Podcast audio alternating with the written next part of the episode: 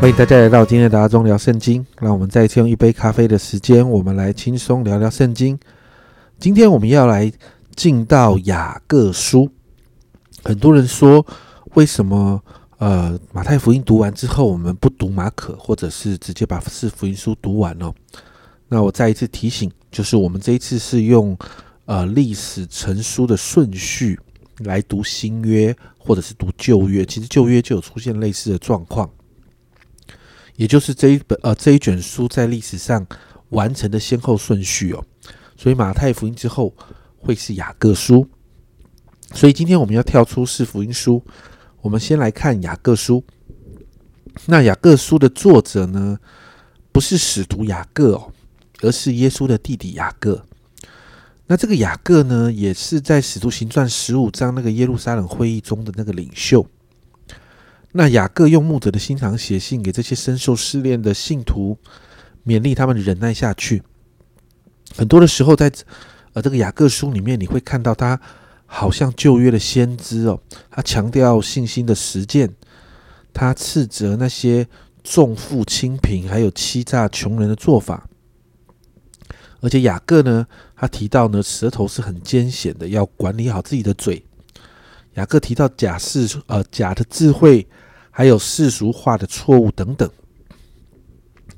在这一本书里面，其实很少提到像保罗那样很有系统的提到基督教教义，但是呢，雅各却很关注每一个信徒实际的生活问题，所以雅各书中很多的例证是取呃取取材于旧约哦，那他喜欢用深入浅出的方式来表达比较深的道理。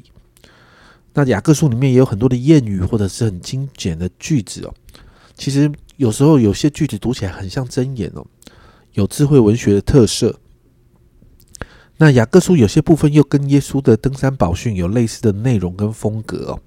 所以今天我们要进到雅各书的第一章。首先呢，很像新约的其他书信哦，在第一章的第一节，这里有一个问安，做神和主耶稣的仆人雅各。请闪住十二个支派之人的安。那雅各先问这些读者们的安哦，因为这是一个书信啊。接着二到十八节，雅各谈到试炼呢，带出一个基督徒的成熟。在二到四节，雅各鼓励弟兄姐妹哦，他这里说到：“我的弟兄们，你们若在百般试炼中，都要以为大喜乐，因为知道你们的信心经过试验，就生忍耐。但忍耐也当成功。”使你们成全完备，毫无缺欠。这好像是一个过程，能够喜乐，是因为信心在试炼中慢慢的成长。在这个试炼中呢，好像好像被淬炼一样。那雅各要谈的是，受苦是一个途径，但信心经过这个逆境的考验之后，就好像金属经过火的淬炼，杂质会炼尽。因此呢，信徒就会更有力量。所以试炼并非是要鉴定一个人是否有信心，而是要强化已经存在的信心。接着五到八节，雅各就谈到智慧、祷告还有信心。在这个经文里面提到，需要智慧的就要向神来求哦。在第五节，你们中间若缺少智慧的，应当求那后赐予众人也不斥责人的神，主就必赐给他。并且在祷告和祈求当中，要凭着不动摇的信心，而那一个坚定的信心，雅各说：“哦，如果对神没有信心的人呢，就不要从主那里想要得到什么。”所以雅各提到那个信心是要坚定的。然后呢，九到十一节就好像这一段经文被插入在这个上下文的当中哦。其实九到十一节呢，跟上下文的衔接不是这么的清楚，但我们仍然可以模糊的看到有一些的关系。在第九节提到卑微的弟兄，这个卑微的弟兄指的是在社会经济状况卑比较卑微的基督徒，也就是没有钱、没有势力的人。经文提到这样的弟兄高升，或者是呢富足的，就是那些有钱有势的人降为卑，都应该要喜乐。这份喜乐呢？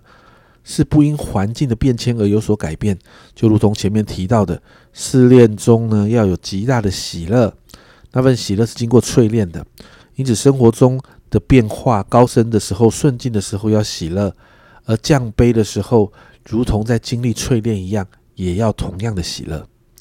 因此，在十二到十八节的经文中，就出现了试炼、试验，还有试探。在雅各书的这个经文的里面呢，你就会看到借着“试验”这个字来表达试炼哦。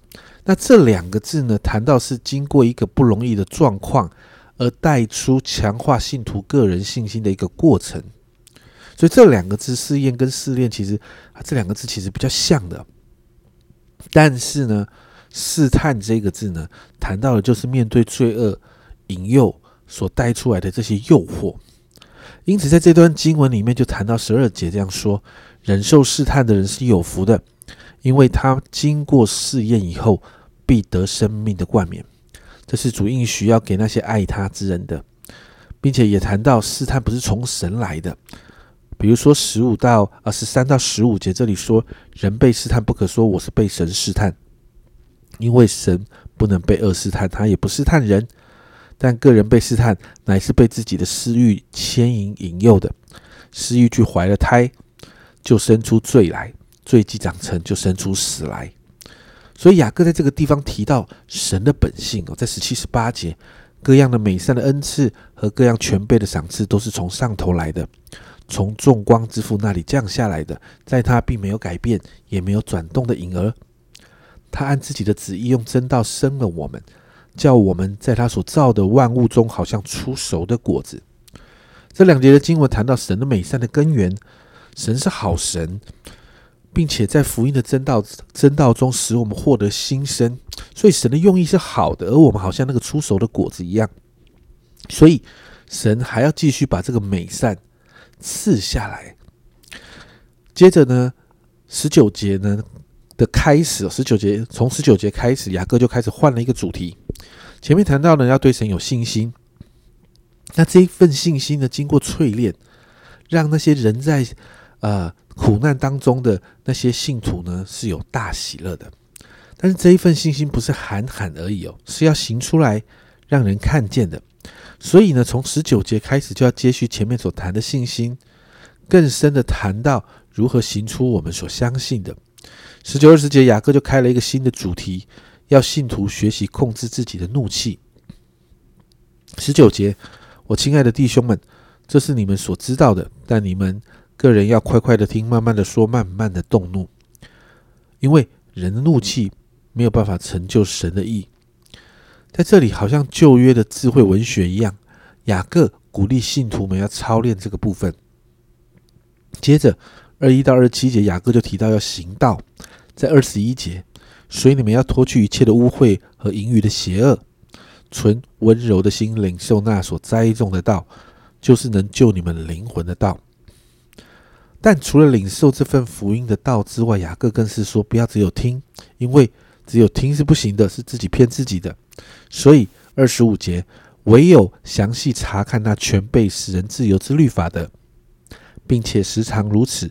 这人既不是听了就忘，乃是后面这里很重要，实在行出来，就在他所行的事上必然得福。雅各鼓励信徒听了要做出来，要活出来。因此二二十六、二十七节，雅各就举了一个例子，他说自己为虔诚人的，却无法管理舌头，这个人的虔诚就是虚的。因此呢，雅各在二十七节他用了很多的动词。